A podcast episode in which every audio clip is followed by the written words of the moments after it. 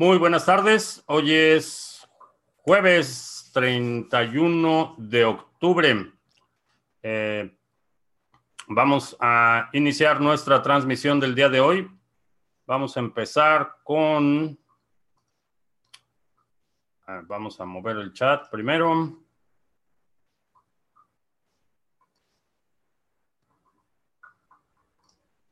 Un recordatorio, eh, para a partir de esta semana quiero publicar una, un resumen semanal de los temas más gustados eh, a lo largo de las transmisiones. Así es que te voy a pedir que si estás viendo la grabación de este video, dejes un comentario eh, aquí abajo con la marca de tiempo y aquel momento o tema eh, que te haya llamado más la atención para incluirlo al final de la semana en el resumen. Este resumen se va a publicar el día domingo.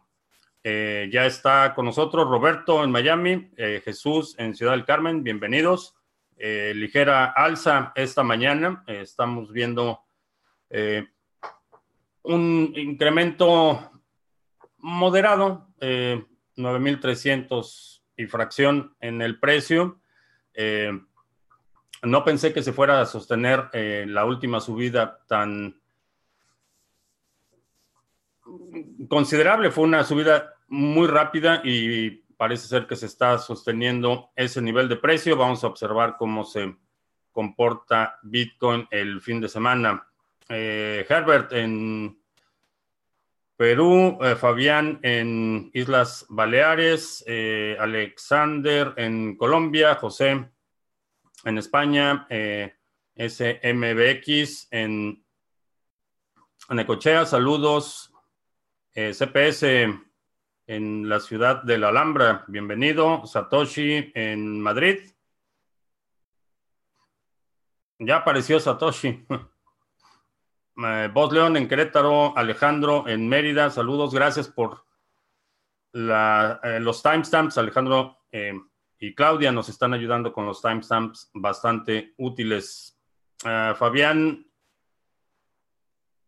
ah, ¿qué implica el nuevo recorte de las tasas? Eh, eh, significa que básicamente ahora el dinero es más barato y están tratando de sostener los mercados a toda costa. Eh, una reducción en la tasa de interés no se refleja en la misma proporción en los créditos, eh, no, es un, no es algo que realmente beneficie al consumidor, pero la hipótesis de eh, la economía basada en dinero fiat es que mientras más dinero tiene la gente, como sabe que el dinero va a valer menos, incentiva el consumo eh, y desincentiva, desincentiva perdón, la, el ahorro y la inversión. Eh, vamos a suponer que tengo 100 mil dólares.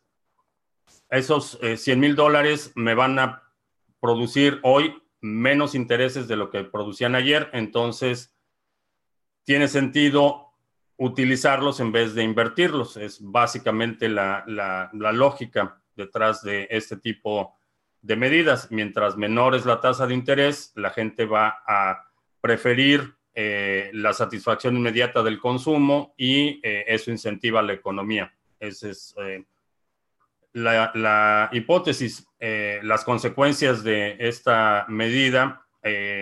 este tipo de medidas se han estado utilizando desde los 70 La cuestión es que eran medidas, la reducción de las tasas de interés eran una medida de emergencia para desacelerar una recesión era una medida temporal de emergencia y con el tiempo se volvió práctica común. Entonces, cuando reduces, eh, es, como las, eh, mm, como muchas vacunas, si utilizas algo que era eh, para uso eventual o en caso de una emergencia, si lo usas regularmente, disminuye su efectividad, el ecosistema construye una resistencia natural a la efectividad de la medida. Entonces, estas medidas en una situación de crisis inminente podrían ser efectivas eh, de forma temporal. Las medidas se vuelven permanentes y, ese es, y ese es el nuevo estándar, ya no es una situación de crisis. Entonces, cuando viene una situación de crisis y aplicas la misma medicina que has venido utilizando en la normalidad, no va a tener la misma efectividad. Eh, la razón por la que eh, recortan las tasas de interés es eh, también tiene que ver con el contexto global. Es una competencia por atraer capitales, atraer inversiones, por sostener, darle liquidez a los mercados y obviamente si no hay quien ofrezca mejores condiciones, el mercado va a migrar a las condiciones de mayor estabilidad. Eh, ese es parte eh, del argumento. Ahora, que en, realidad, ¿qué significa que reduzcan las tasas de interés? Significa que el dinero para los grandes prestamistas es más barato. El gobierno, las grandes empresas van a obtener dinero más barato. No toda la población se beneficia de, estas medidas, obviamente, y hay una, una cadena eh, de manos por las que pasa el dinero desde que fue creado hasta que llega al consumidor y todos esos intermediarios iniciales se, benefician de las eh, bajas tasas de interés. Entonces vamos a suponer un gran prestamista, un banco, obtiene dinero muy barato y lo coloca en el mercado a empresas grandes. Estas empresas grandes lo obtienen todavía barato y les da una ventaja competitiva sobre empresas más pequeñas y consumidores porque puede eh, básicamente operar una función de arbitraje. Presto dinero, eh, pido prestado dinero a una tasa más baja y lo ofrezco en el mercado a una tasa más alta. Esa diferencia es eh, parte de la ganancia. El otro aspecto es que cuando combinas las tasas de interés bajas y la el modelo de reserva fraccionaria, por cada millón de dólares que recibo en un préstamo al punto 25%, puedo prestar hasta 10 millones de dólares. Es básicamente lo que hacen los bancos. Entonces, lo que, lo que eh, reciben con préstamos eh, con, tasas de interés muy bajas, lo reciben, eso eh, lo declaran como reserva y eso les permite eh, prestar 10 veces lo que pidieron. Entonces, te imaginas cómo este modelo en cualquier otro escenario sería insostenible. No puedes sostener ese modelo si eso lo tratas de replicar eh, y, empiezas a, tratar de hacer ese modelo, te das cuenta que es insostenible. Eh, pero en el contexto de las criptomonedas es básicamente lo que hemos estado observando, eh, un incremento en el circulante. Eh, todos los países están imprimiendo dinero a todo lo que dan. Eh, los bancos, si no están ya en franca situación de insolvencia, están muy cerca. Deutsche Bank reportó el segundo trimestre consecutivo con pérdidas y vemos muchos bancos que están en situación eh, muy cercana a la insolvencia. Eh, la única razón por la que los bancos no se han colapsado es porque la Reserva Federal eh, está proporcionando liquidez a los mercados para las operaciones diarias. Entonces los bancos piden dinero prestado para sus operaciones diarias y ese dinero está siendo, esa liquidez está siendo proporcionada por la Reserva Federal. Lo que están poniendo en el mercado a disposición de los bancos para la eh, liquidez intradía y a 14 días, eh, son, estamos hablando de 10 veces el, mercado eh, total de las criptomonedas, nada más para tener una idea de la escala de lo que estamos hablando. Ignacio en Argentina, saludos Antonio en Valencia, Alberto también en Valencia. Hoy es eh, el onceavo aniversario de la publicación del white paper de Bitcoin.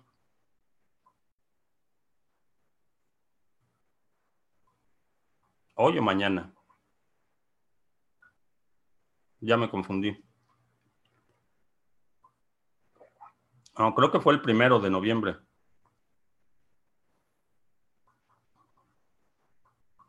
Manuel, saludos.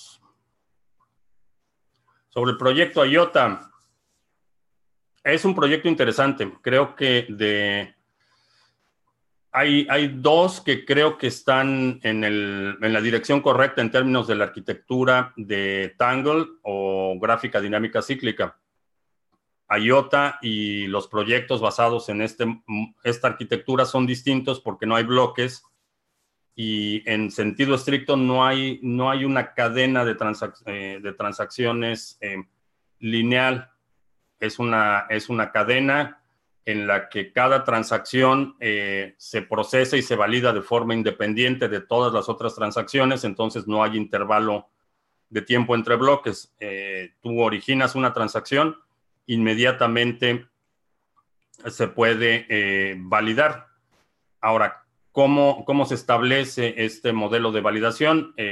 es un modelo jerárquico, todas las, las transacciones previas eh, van a generar los hashes para las transacciones posteriores. Entonces, si publico una transacción para validarla, una de las formas de validación es que hay otras dos transacciones anteriores que van a eh, incluir, perdón, la nueva transacción va a incluir eh, hashes de dos transacciones anteriores. Mientras más cercanas esas transacciones sean a la transacción original, a la que creó toda la cadena, van a tener una mayor jerarquía. Entonces, este modelo de que hay una transacción y dos validadores que la eh, preceden, te permite eh, tener transacciones que consideraríamos en tiempo real. Eh, no hay que esperar. Y, esto tiene sentido en el contexto en el que está pensado IOTA, que es el Internet de las Cosas, transacciones máquina a máquina.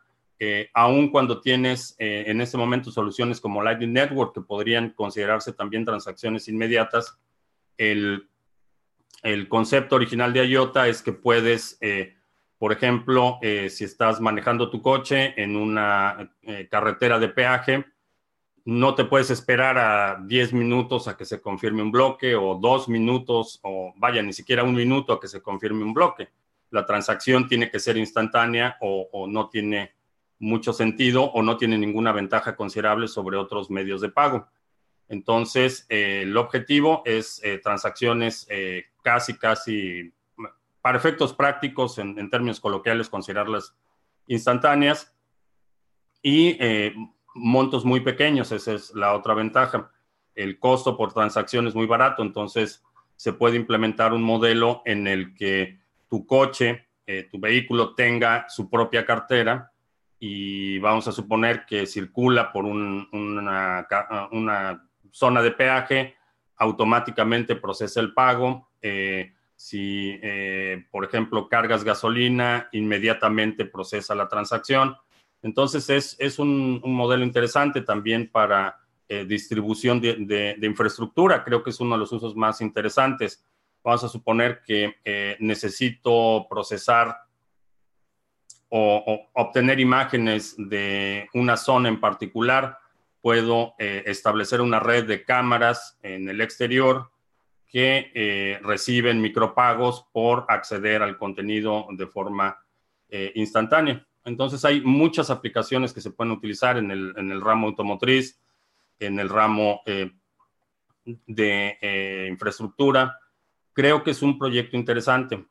ha tenido muchos reveses, muchas, muchas fallas, ha, ha, sido sujeto a muchas, muchas críticas y algunas infundadas, otras con cierto fundamento en términos de si realmente es un proyecto eh, descentralizado, si realmente es, eh, funcional este diseño, porque aun cuando el diseño es interesante y a nivel conceptual puede funcionar, no ha habido una implementación a gran escala. No sabemos todavía cuál es la capacidad, más allá de pruebas eh, teóricas. Eh, por otro lado, desde el punto de vista de seguridad, hasta donde sabemos, eh, este, este, modelo de seguridad de transacciones no ha sido probado en un contexto en el que sea sujeto a ataques de un actor organizado y fondeado. Entonces, es interesante. IOTA es una de las monedas que, o de los proyectos que puse en el eh, portafolio mini por esa razón, porque creo que es innovador, creo que tiene eh, potencial. No sabemos todavía, hay muchas interrogantes, pero es parte de la eh, especulación. Es, evalúas el proyecto, si vas a invertir en el proyecto, determinas el potencial de ganancia y, asumes que puede, puede ser un colapso total, puede ser una pérdida total pero eh, de todos los proyectos de, eh, con, e, en esta categoría de no blockchain, sino otra arquitectura, eh, IOTA, eh, Obyte, que empezó como Gigabyte, creo que son los dos proyectos que tienen un poco más, uh, una ventaja mayor en términos de la implementación, el diseño, los atributos y el desarrollo que he visto en los últimos Mm, aproximadamente dos años.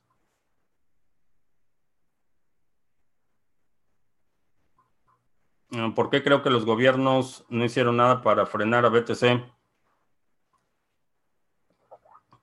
cuando todavía no era lo suficientemente fuerte en sus inicios? Creo que lo subestimaron. Y creo que ese fue el error de la mayoría de diría la mayoría de los gobiernos y las empresas, particularmente los bancos, los sistemas financieros, subestimaron enormemente el potencial de Bitcoin. Eh, me recuerda, eh, hay una, una anécdota, una historia sobre, eh, no recuerdo bien los detalles de la historia, pero básicamente se reduce a que un, un, campesino hace algo favorable para el rey y eh, termina siendo un, uh, un, partido de ajedrez con el rey y, el rey le dice si, eh, si ¿cómo, ¿cómo era la historia? Ya le estoy destrozando. Básicamente el rey le dice, eh, pídeme lo que quieras. Eh, el, campesino le dice, lo único que quiero es que por cada cuadrito del tablero de ajedrez vayas duplicando el número de granos de arroz y, me pagues así. Entonces el rey se rió y, dijo, pues adelante, no sabes de lo que estás hablando.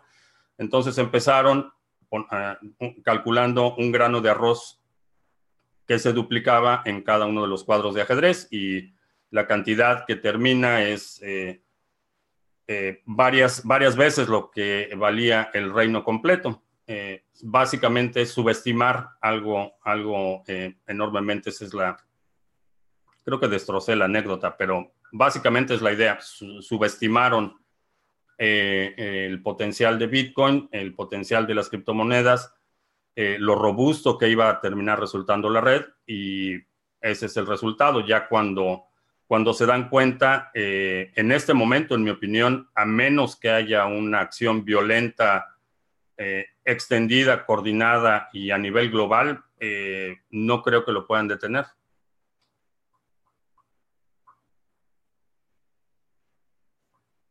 César en Ambrezuela. ¿Por qué luego de los halvings se sube bastante?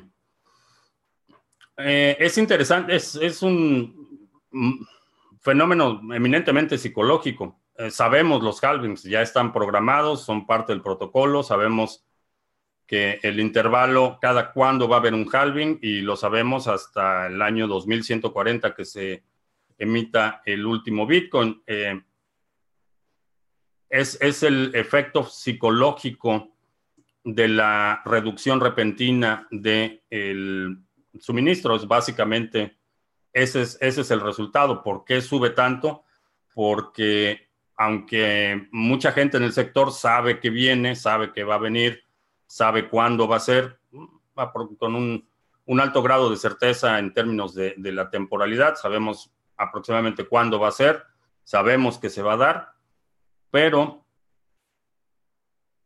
en, el resto de, la población no tiene idea muy clara de qué es lo que está pasando. Entonces, eh, llega el momento del halving, eh, empieza a, crearse el, eh, el cubrimiento mediático, empieza a ver, a, hablarse de que ahora hay menos Bitcoin y empieza este efecto psicológico. No tiene que ver en sentido estricto, no, es, no es un efecto de evaluación matemática o no es un resultado de la relación de circulante y, suministro en el futuro o evaluación del mercado y suministro. No es una relación matemática directa, es un efecto eminentemente psicológico de la escasez. Es eh, cuando la gente empieza a escuchar que cada vez hay menos Bitcoin y que ahora se van a producir a, la mitad de lo que se estaba produciendo ayer, empieza este eh, efecto eminentemente psicológico.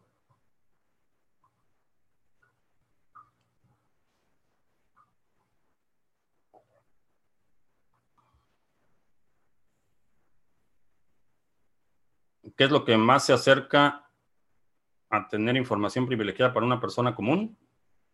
Mm, no entiendo qué es lo que más se acerca. No entiendo tu pregunta, si puedes aclarar un poco.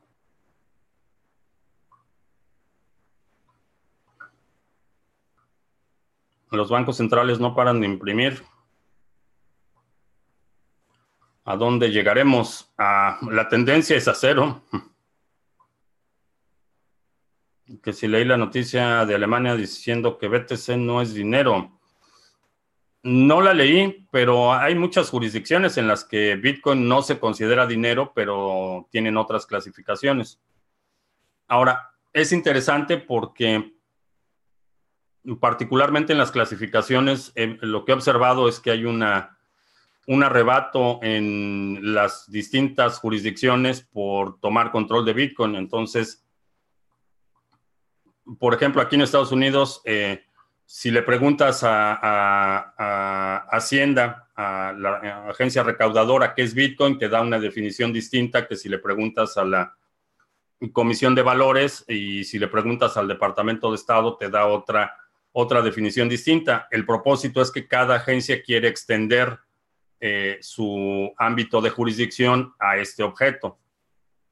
Entonces, eh, es, como, dicen que cuando, cuando eh, solo tienes un martillo, a todo le ves cara de clavo. para el recaudador de impuestos, extiende la definición de tal forma que sea parte de su jurisdicción para la Comisión de Valores eh, hace lo mismo, extiende la definición eh, de tal forma que caiga en su jurisdicción. Entonces hay muchas, eh, muchas áreas obscuras en términos de realmente qué es. No hay una sola definición, no hay un, solo... no hay una homogeneidad en cómo se trata la cosa a nivel de todo el gobierno y eso sucede aquí. Eh, en algunas otras, en algunos otros países no está tan marcada la división, pero eh, aun cuando dicen que no es dinero y, dicen que no es dinero porque solo eh, eso sería un ataque al monopolio de la emisión de dinero, sin embargo reconocen que es algo de valor o ya sea que lo consideren como un activo o que lo consideren eh, como un commodity o alguna otra cosa, pero eh, el hecho de que digan que no es dinero no es necesariamente un desconocimiento del valor de la cosa.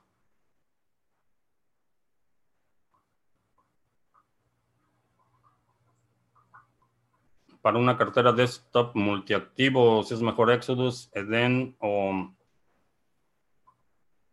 Jax. Eh, si vas a hacer muchas transacciones, probablemente Jack sea una mejor alternativa. Eh, mi único problema de, con Exodus es que no te permite seleccionar el, eh, la comisión por transacción en función de la prioridad. Entonces, es, invariablemente calcula la, eh, el fee o la comisión óptima para que tu transacción sea minada en el siguiente bloque y eso hace que eh, aparentemente Exodus sea más caro que otras alternativas. pero tiene que ver con cómo hacen el cálculo de los fees para que tu transacción sea incluida en el siguiente bloque. Eh, en algunos casos tiene sentido eh, si vas a transferir a un exchange o necesitas que sea un tiempo de confirmación relativamente rápido, vale la pena pagar un, un poco más, pero en la mayoría de las transacciones la realidad es que no hay necesidad de la confirmación inmediata. Si estoy moviendo fondos de Exodus a una cartera en frío o si estoy mandándole dinero a alguien de forma remota, la realidad es que a lo mejor esa transacción se puede confirmar en una hora y, no pasa nada.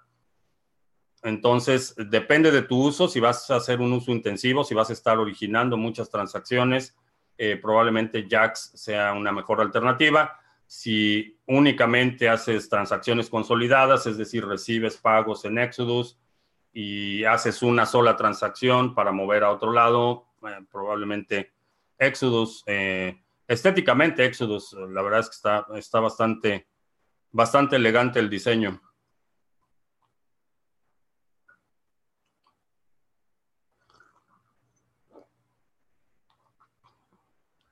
Príncipe Vegeta, saludos España, la perrita. Ela, saluda. Hola, Ela.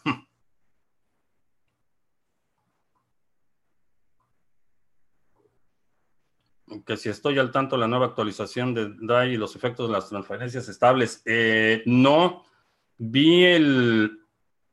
Vi un comentario, alguien, alguien estaba eh, hablando sobre, me parece que hubo una modificación en la parte de los colaterales, no estoy muy seguro qué fue lo que pasó, pero parece ser que alguien tiene demasiado peso en las decisiones a nivel de protocolo.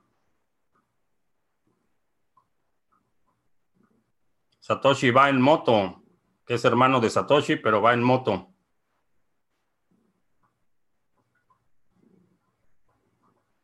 En Argentina la FIP ah, pedirá que eh, los intercambios de movimientos de sus usuarios, todos están intrigados, ¿qué pasará? No deberían sorprenderse. Eh, lo que va a pasar es que van a tratar de exprimir hasta el último centavo de impuestos que puedan.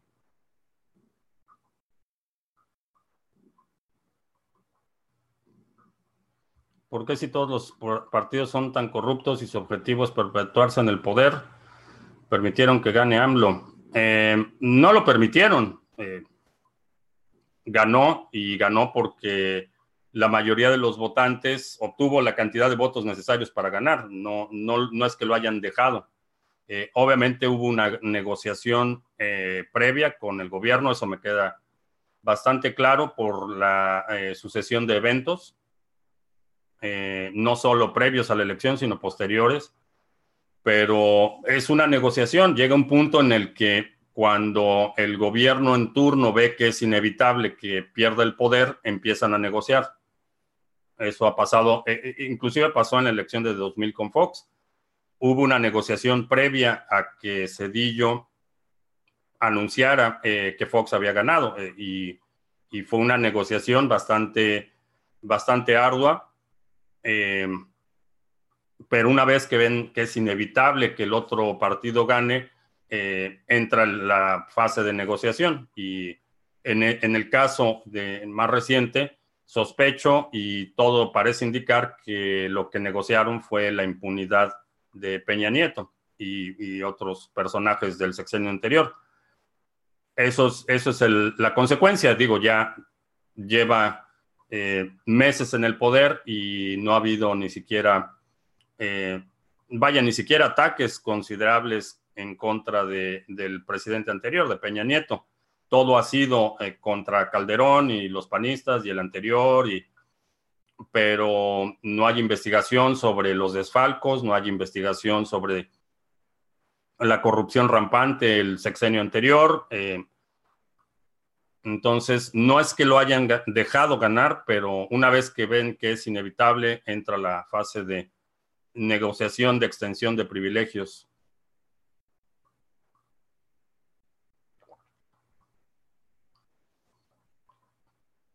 ¿De qué valen los indicadores y análisis técnicos si al final los grandes capitalistas mueven el precio a su antojo en BTC? No es del todo cierto, eh, pero los capitalistas no, o sea, los grandes capitales protegen su propio interés. Y esto es, y esto es algo que, eh, aunque suena obvio, eh, mucha gente lo pierde de vista. Si tengo una enorme cantidad de Bitcoin, mi objetivo principal es la apreciación. No, no voy a amanecer un día de malas y decir, ay, voy a vender todo mi Bitcoin y no importa si destrozo el mercado y al siguiente día me arrepiento y compro todo el Bitcoin. No funcionan de forma tan errática o eh, irracional como mucha gente asume. No es una operación caprichosa, es un movimiento eh, calculado, eh, orquestado con un objetivo en particular. Y cuando conoces ese objetivo y ese objetivo se convierte en una constante, el incentivo está para que los movimientos, eh, los activos se muevan respondiendo a determinados patrones. El objetivo es claro, sabemos que los, los, los grandes eh, capitales tienden a acumular más capital y eso forma parte de la lógica del mercado. Asumimos que hay jugadores con un peso mayor, conocemos cuál es el interés principal de ese eh, jugador mayor, entonces eh, podemos asumir que su operación va a ser consistente con los incentivos. No es, no es, un, no es una operación caprichosa o arbitraria o irracional, bueno, es arbitraria, pero no es irracional o caprichosa en el sentido de que mucha gente asume. Perdemos de vista que el objetivo de una ballena es acumular más y, todas las acciones que sean consecuentes a que la ballena acumule más son parte de lo que evaluamos en la operación de un mercado. Asumimos que hay intereses asumimos que esos intereses tienen incentivos y que esos incentivos se logran eh, con determinados movimientos. Entonces, es parte del análisis de la dinámica de los mercados, no es algo externo y no es algo privativo de las criptomonedas. En las criptomonedas se, se nota un poco más porque si lo comparas con cualquier otro mercado, eh, es un mercado muy, muy pequeño. El total de lo que la Reserva Federal puso para liquidez de los bancos la semana pasada es mayor que el total del mercado de las criptomonedas. Entonces, en ese sentido, en, cuestión de escala, es como si el mercado de las criptomonedas estuviera eh, eh, operando a la escala de, monopolio comparado con, me refiero al juego de monopolio comparado con la operación de un banco. Es más o menos la misma eh, proporción.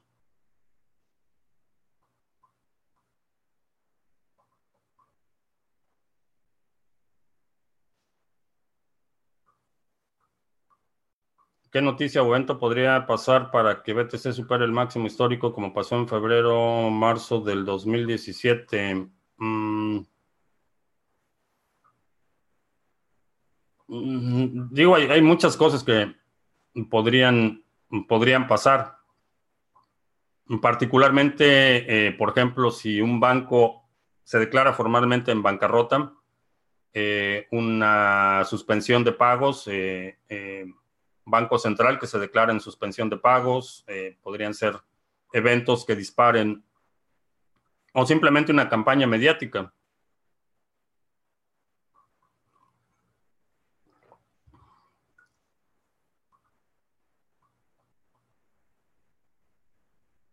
El hecho de que los beneficiados del dinero a bajas tasas de interés sean los primeros en obtenerlo tiene que ver con el llamado efecto Cantillon. Sí, la criptomoneda china, ¿qué me parece?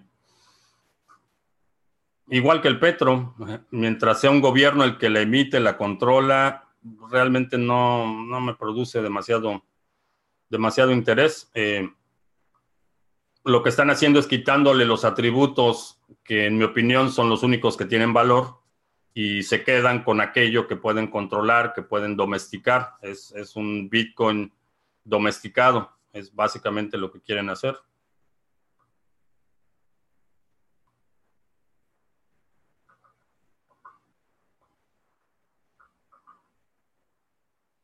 Ah, SMBX sobre el comentario. No lo he leído, pero lo checo, eh, si no mañana, el fin de semana.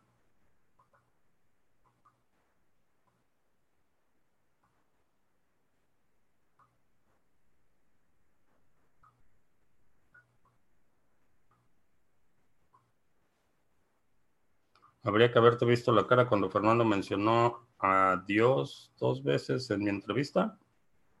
Mm, no recuerdo ese incidente, tendría que checarlo.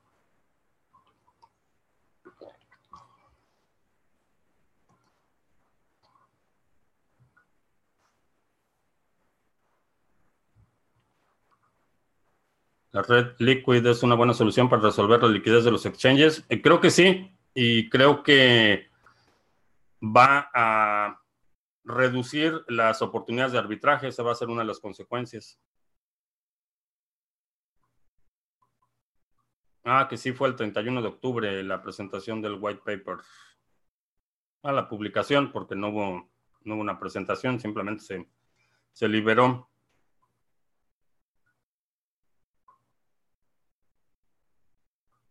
Hay un dato para saber cuántos X está apalancado el mundo. Eh, creo, hay, hay estimaciones, no hay, no hay un dato preciso, pero recuerdo haber visto una gráfica que era una forma de pirámide inversa que indicaba eh, lo que era la economía real, los, los, activos reales o activos duros, y, después una pirámide ascendente en el que se veía el apalancamiento. No recuerdo las cifras, pero estamos hablando de cantidades astronómicas.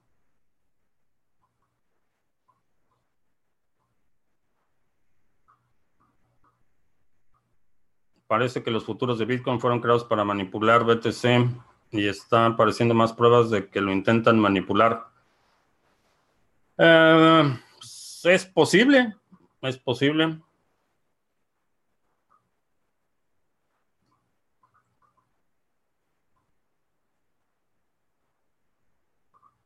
Eh, Monetary Unit eh, tiene, ha tenido muchos tropiezos no sé, eh, tengo mis dudas en cuanto a la posibilidad de expansión. Eh, se ha mantenido operando, se ha mantenido, siguen desarrollando proyectos. Eh, no he visto, por ahora se mantienen los exchanges y ese es un indicador importante. Los volúmenes en los exchanges están bastante bajos y ese es un asunto preocupante porque si empiezan a removerlo de exchanges, eh, entonces sí va a estar en problemas, pero hasta ahora, en mi opinión, es uno de los que todavía se sostiene.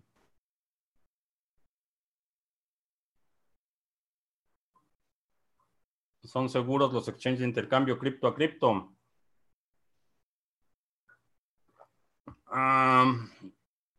si son centralizados, asume que no y, esto, seguridad es, una cuestión de reserva. Hay una gran cantidad de exchanges chiquitos que es... Eh, ¿Cómo podría describirlo? Es, eh, es como comprar un boleto de lotería. Puede, puede que funcione, puede que no funcione, puede que recuperes tus activos, puede que no recuperes tus activos. Eh, es difícil decirlo. Eh, hay muchas instancias en las que, por ejemplo, ayer alguien me, me, comentó en Telegram sobre un exchange. alguien le estaba diciendo que tenía sus fondos bloqueados en el exchange, que si le ayudaba a, hacer el retiro, que podían hacer una transacción interna. Y son del tipo de estafas que te dicen, deposita X cantidad para validar tu cuenta y vas a recibir otra cosa a cambio.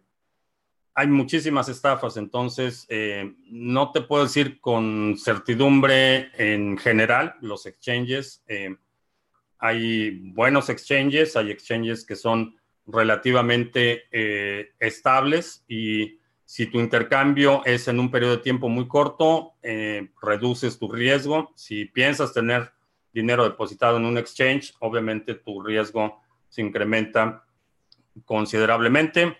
Eh, puedes checar el exchange de criptomonedas TV, puedes hacer intercambios cripto a cripto, eh, no te tienes que registrar y únicamente tu riesgo se reduce a la transacción.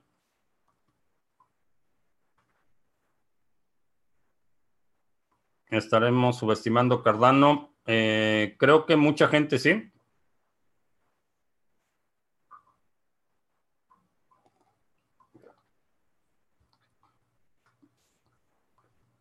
Chris, sobre el minado de criptos en la nube. La única empresa con la que compraría capacidad en este momento sería Genesis Mining.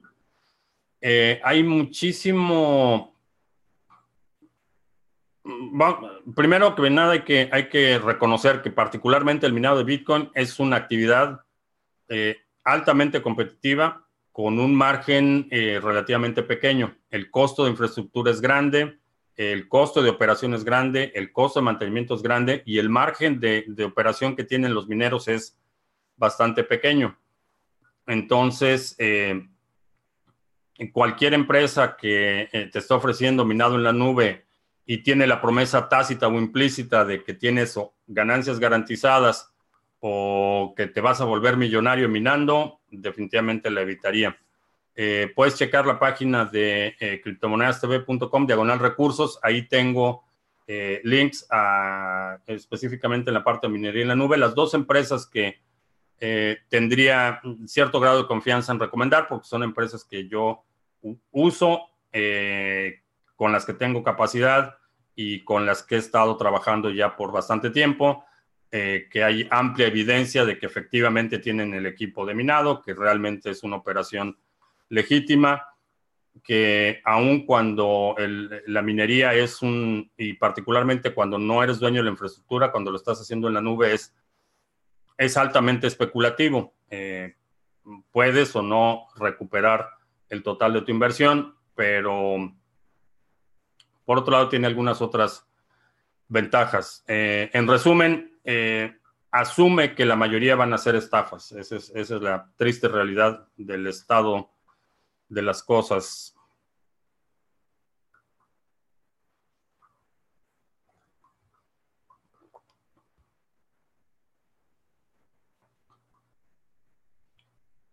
Si el dólar dejó de ser respaldado por el oro desde el 1508 el 71, ¿qué es lo que respalda el Bitcoin?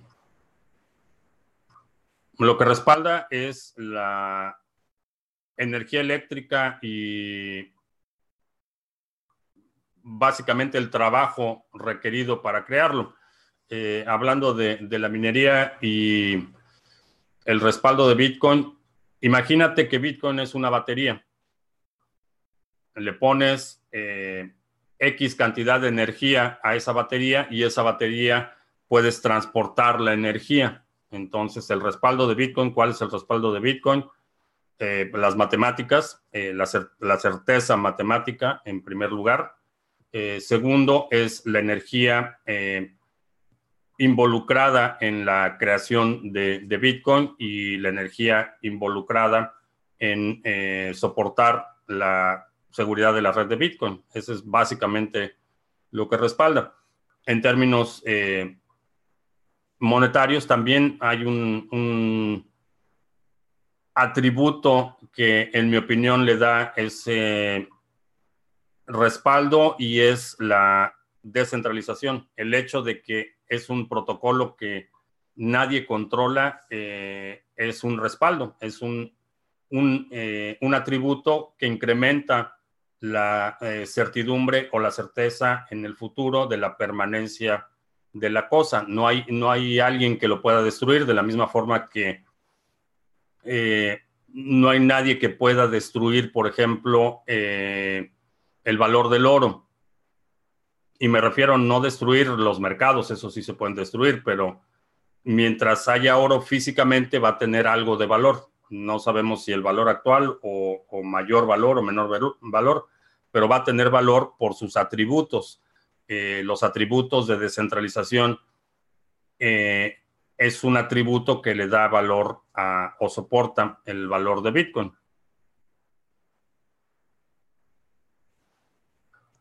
¿A qué se refieren con la interoperabilidad entre las cadenas de la red de Cardano? Mm, básicamente vas a poder hacer, eh, por ejemplo, contratos inteligentes que tengan eh, capacidad de eh, modificar el estado de transacciones en dos cadenas distintas vamos a suponer que tienes un contrato que tiene mm, mercado de, futuros, que es eh, una de las aplicaciones más sencillas. El mercado de los futuros tiene como subyacente eh, Ethereum Classic. Entonces, tu mercado de futuros puede consultar la cadena de Ethereum Classic, puede interactuar con la cadena, puede crear una nueva transacción, eh, puede leer cualquier input, puede validar cualquier input. Entonces, esto te permite tener aplicaciones que puedes estar afectando el estado de transacciones en múltiples cadenas de forma simultánea con una sola ejecución, eso es, eso es lo más importante. Obviamente eh, puedes crear un programa que haces una transacción y vaya y escriba una transacción en la red de Ethereum, otra en la de Ethereum Classic, otra en de Litecoin y otra transacción en la red de eh, Bitcoin, por ejemplo.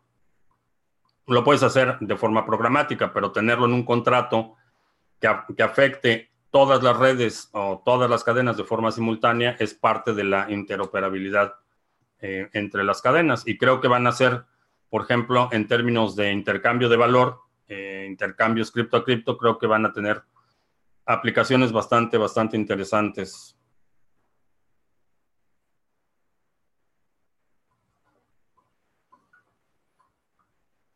¿Por qué está avanzando en las naciones el socialismo si es un fracaso? Porque la gente no aprende.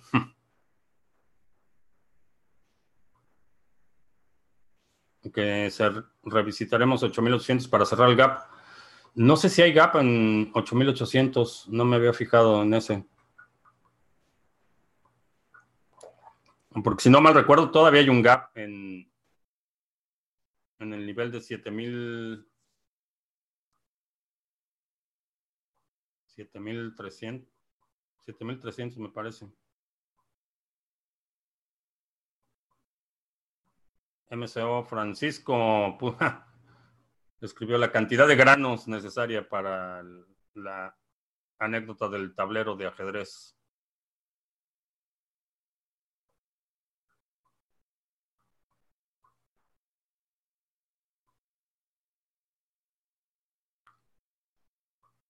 Luego que los Calvin sube bastante, no se vende sabiendo que luego cae, que, que luego cae, algo caerá. Obviamente hay, hay correcciones en el futuro. El halving sube el precio y, no necesariamente se va a mantener ese nivel. Puede fluctuar, puede, puede bajar más o puede subir más. El,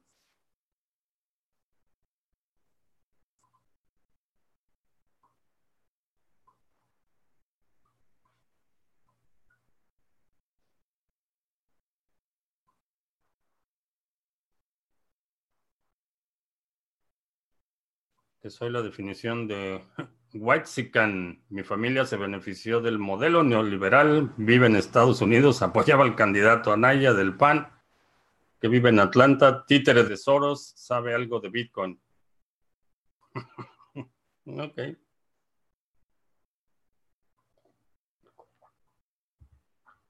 Ok.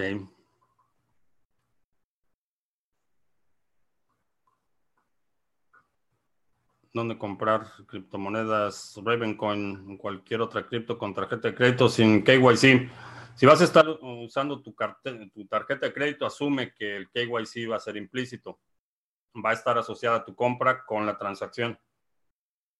Eso no hay forma de evitarlo.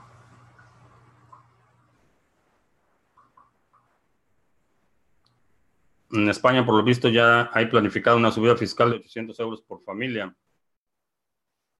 Están desatados, desatados los recaudadores en España.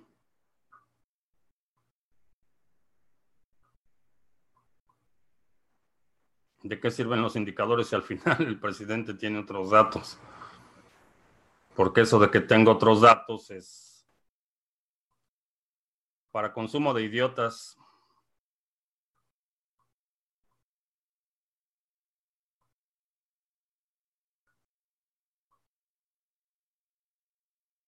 Hay que hacer algo con los AS si están almacenados en la wallet de Dedalus. Eh, no, todavía no. Si lo, tienes en Dedalus, no tienes que hacer nada.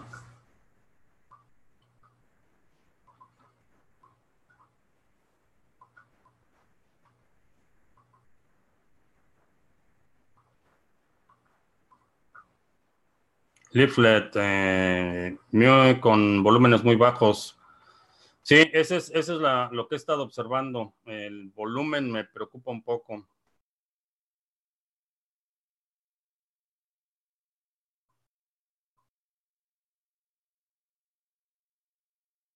¿En qué aportan mis monedas en un staking si no es poder de cómputo?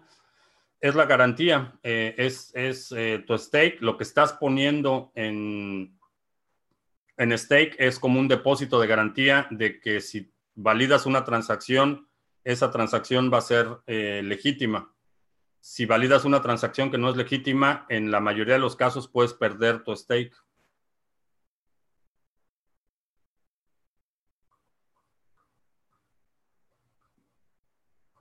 A mis familiares cercanos no les importa un pimiento la educación financiera.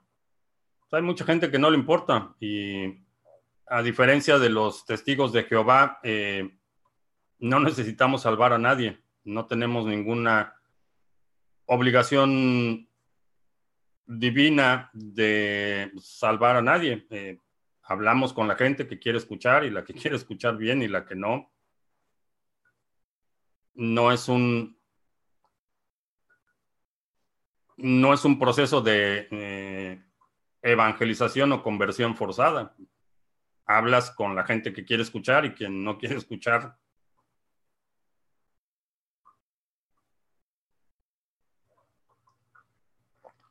residencia en Estonia o empresa offshore en Panamá. Mm, depende cuál va a ser la actividad y hay varias consideraciones.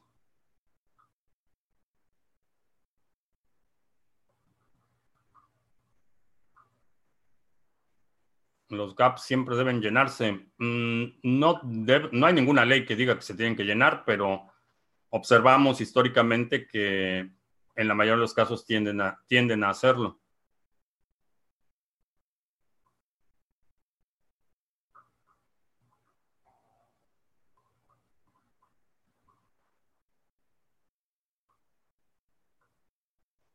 En España no hay dinero para pensiones, a ver cómo nos pagan la extra de Navidad.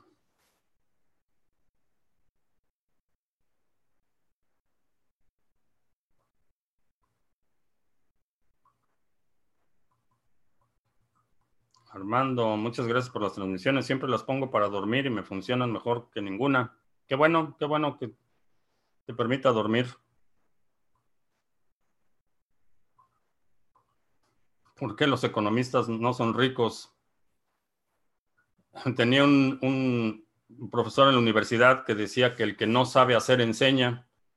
Y, y en muchos casos es cierto, son académicos, pero realmente no, no ejecutan, eh, son gente que, da recetas y, habla, pero, pero no ejecutan. Entonces,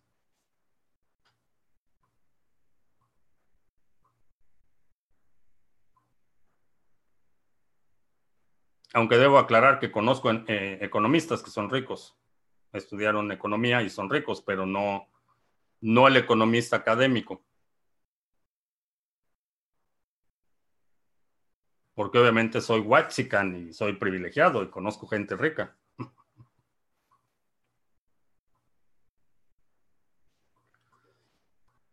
Pero Cristo Spot, porque sus economías nos salpican porque son familiares. Ah, es una dinámica.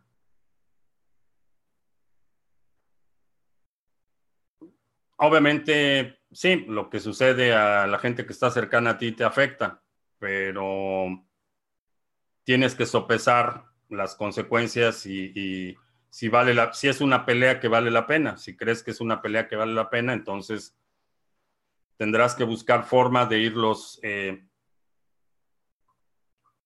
de ir revelando la realidad de las cosas, eh, más que, eh, más que tratar de presentar conceptos nuevos, ir presentando o ir señalando cosas en la dirección que quieres que muevan su atención.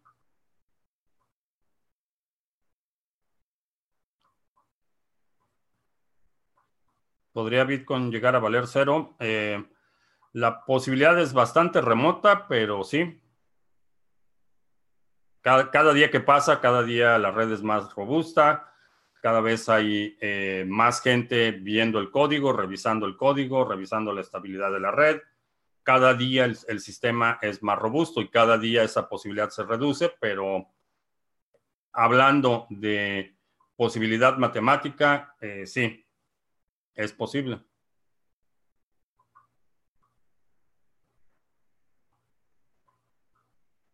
Sobre la cripto nacional de China, es como el petro.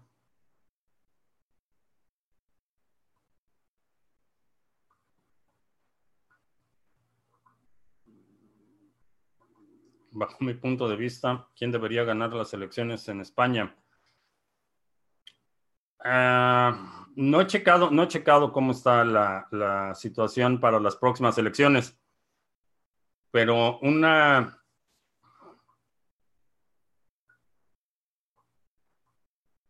creo que un, reacomodo del gobierno de tal forma que no puedan hacer nada es el estado ideal para la, mayoría de los gobiernos en este momento.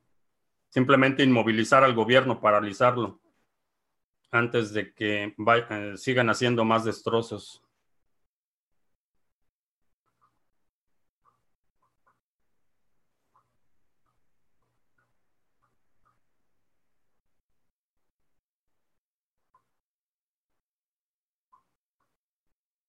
De hecho, parece que 8 de cada 10 ricos eran pobres. Eh, mm, no sé exactamente de dónde sale esa estadística, pero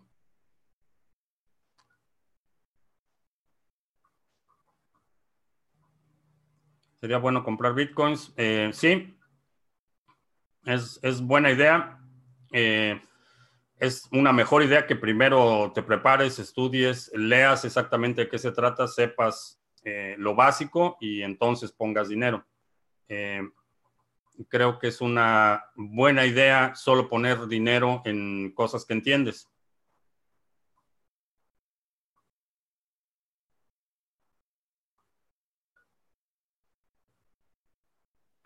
Lenguaje de programación para meterte al mundo de los desarrolladores de blockchain. empieza por Python.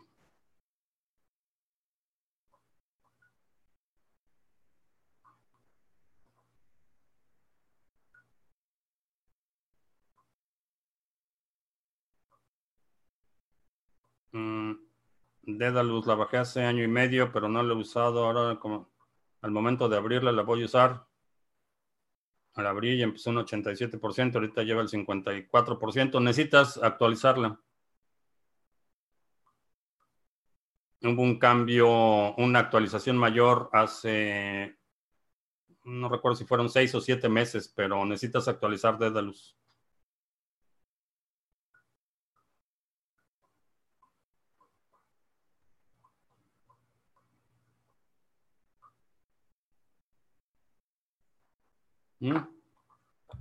Los anuncios, sí, gracias CPS.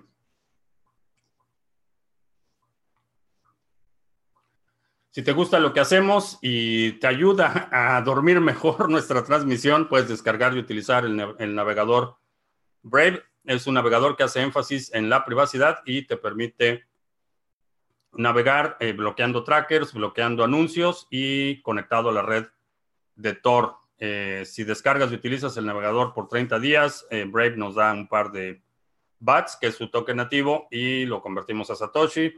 También tienes la funcionalidad de, puedes recibir algunas recompensas por ver anuncios. Necesitas checar si es aplicable en tu país. Eh, Cashflow y criptoactivos, hablando de staking, hablando de apreciación, eh, tenemos el seminario de cash flow y criptoactivos. Es un seminario en el que hablamos de básicamente las tres clases de inversión que te generan flujo de efectivo en el sector. Vemos distintos eh, modelos, una fórmula, bueno, explico el concepto básico del interés compuesto y una fórmula para acelerar el crecimiento de eh, tu portafolio. Es un seminario en dos partes, fueron dos sesiones para este seminario y tienes acceso de forma inmediata. Hablando de eh, intercambios cripto a cripto de forma anónima, puedes utilizar el exchange de Criptomonedas TV. El link está en la descripción. Y en este exchange es un proyecto eh, que tenemos en colaboración con CoinSwitch. Eh, es cripto a cripto. En algunos lugares te permite hacer compra con tarjeta de crédito débito pero asume que esa parte ya no es anónima. En el momento que asocias tu compra de criptoactivos con tu tarjeta de crédito débito, esa transacción eh, queda ya registrada y va a estar asociada a tu identidad. Si haces cripto a cripto, solo necesitas la dirección de recepción y envío y eso es eh, toda la información que proporcionas. También eh, estamos publicando activamente en la red de Minds eh, Minds es una red social incentivada. Tenemos eh, la posibilidad de, si eres creador de contenido o simplemente quieres participar, pues eh, obtener el token nativo por comentar, crear contenido, participar en la comunidad. Minds.com, links también en la descripción. La ventana del chat.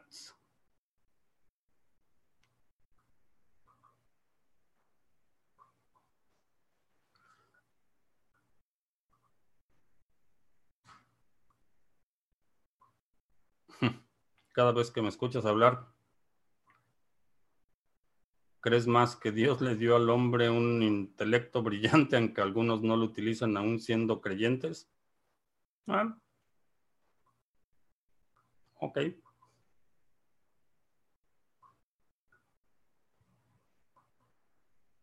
Dormir mejor con unas cachetadas también dormir. Si le sirve para dormir, pues está bien he sufrido de insomnio en algunas etapas en mi vida y es bastante feo. Si es que si alguien puede dormir con mi melodiosa voz, no tengo ningún problema con eso.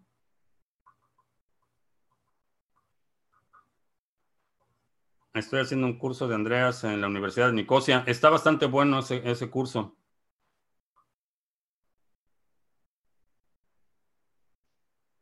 Él dice que para guardar las monedas, una cold wallet no una de papel. Eh, ok.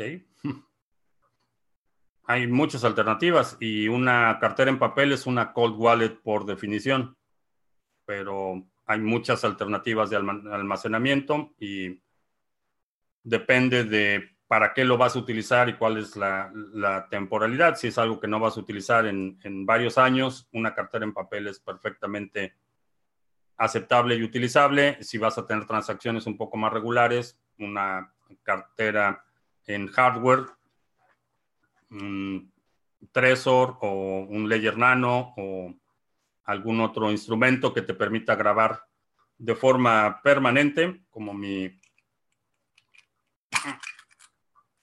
mi nuevo juguete.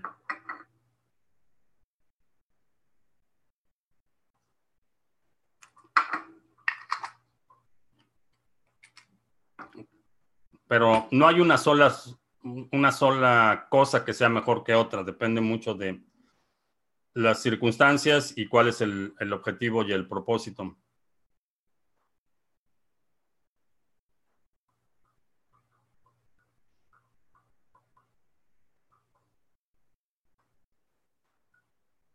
Si tuviera el dinero disponible para adquirir un BTC al día de hoy, ¿lo haría? ¿O esperarías agarrar el mejor precio y tener... Mm, hoy, hoy no, no lo compraría. Y, esto porque ya tengo Bitcoin. Ahora, si no tuviera Bitcoin, sería otra, otra conversación. Eh, creo que lo más importante es, si ese dinero no lo necesitas de forma inmediata, si no es dinero que piensas utilizar en, un año, entonces sí, compra el Bitcoin y, ya llegas al, privilegiado grupo que tienen un solo Bitcoin, o más de un Bitcoin, perdón. Eh, y ya, te olvidas de él por un año y vas a estar bien sin problemas. Ahora, si tu flujo efectivo o tu capacidad económica no es tal, si es, son todos los ahorros de tu vida, eh, a lo mejor ir haciendo compras programadas sea una mejor alternativa.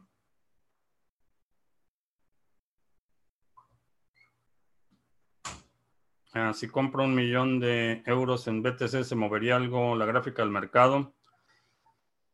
Un millón de euros, probablemente no mucho. Eh, depende un poco del mercado en el que lo mm, eh, eh, quisieras la compra, pero mm, no creo que mucho.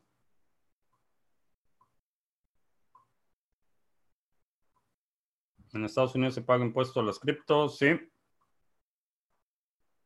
¿Cuánto se paga? no hay una tarifa o tasa fija depende de otros factores, de cuál es tu nivel de ingreso, en qué bracket eh, te encuentras, eh, cómo declaras, hay un montón de variables que impactan eh, cuánto terminas pagando, la tasa efectiva o real que terminas pagando.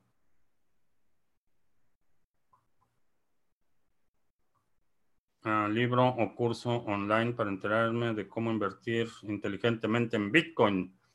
Sí, eh, tengo un seminario.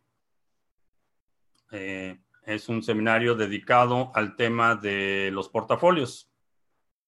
Lo voy a ponerlo.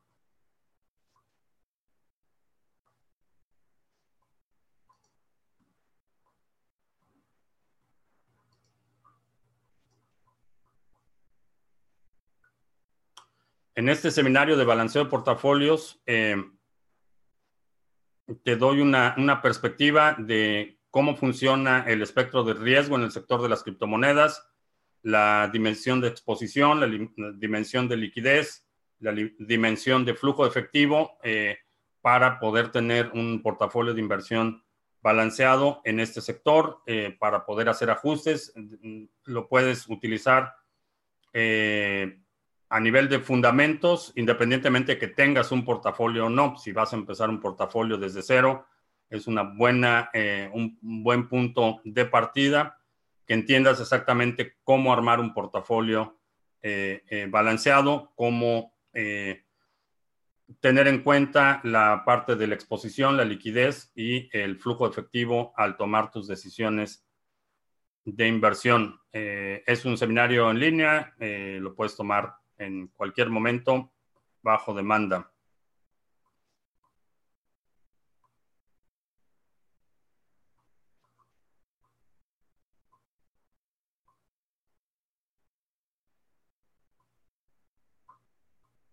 Mm. ¿Cómo haces para pagar impuestos a las criptos si son anónimas o casi? Mm. Declaras, eh, aquí creo que según el IRS, que es la, entidad encargada de la recolección de impuestos aquí, eh, la forma para declaración anual el próximo año va, va, a incluir un apartado que, en el que declaras cuánto tienes en criptomonedas. Básicamente así es como funciona.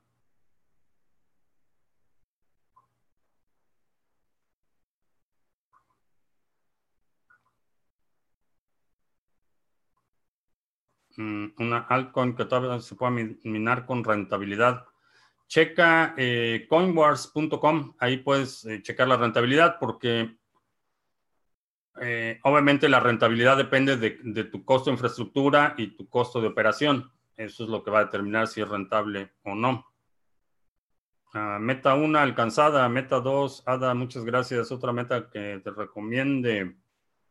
Em,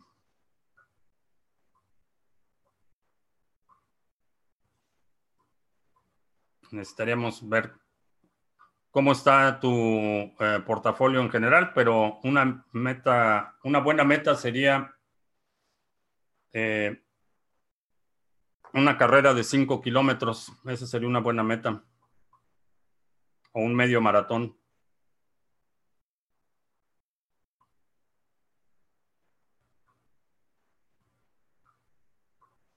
Bien, pues ya no veo más preguntas, ya se me acabó el café. Te recuerdo que estamos en vivo lunes, miércoles y viernes a las 7 de la noche hora del centro, martes y jueves a las 2 de la tarde. Eh, aquí todavía no cambiamos a horario de invierno, así es que puede haber alguna diferencia con tu hora local, pero son 7 de la noche y 2 de la tarde, hora del centro de Estados Unidos.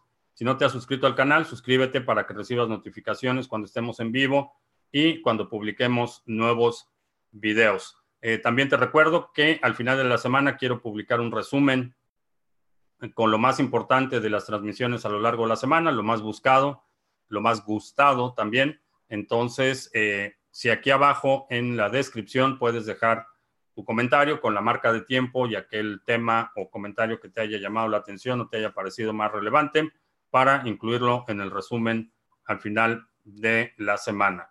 Por mi parte es todo. Gracias y hasta la próxima.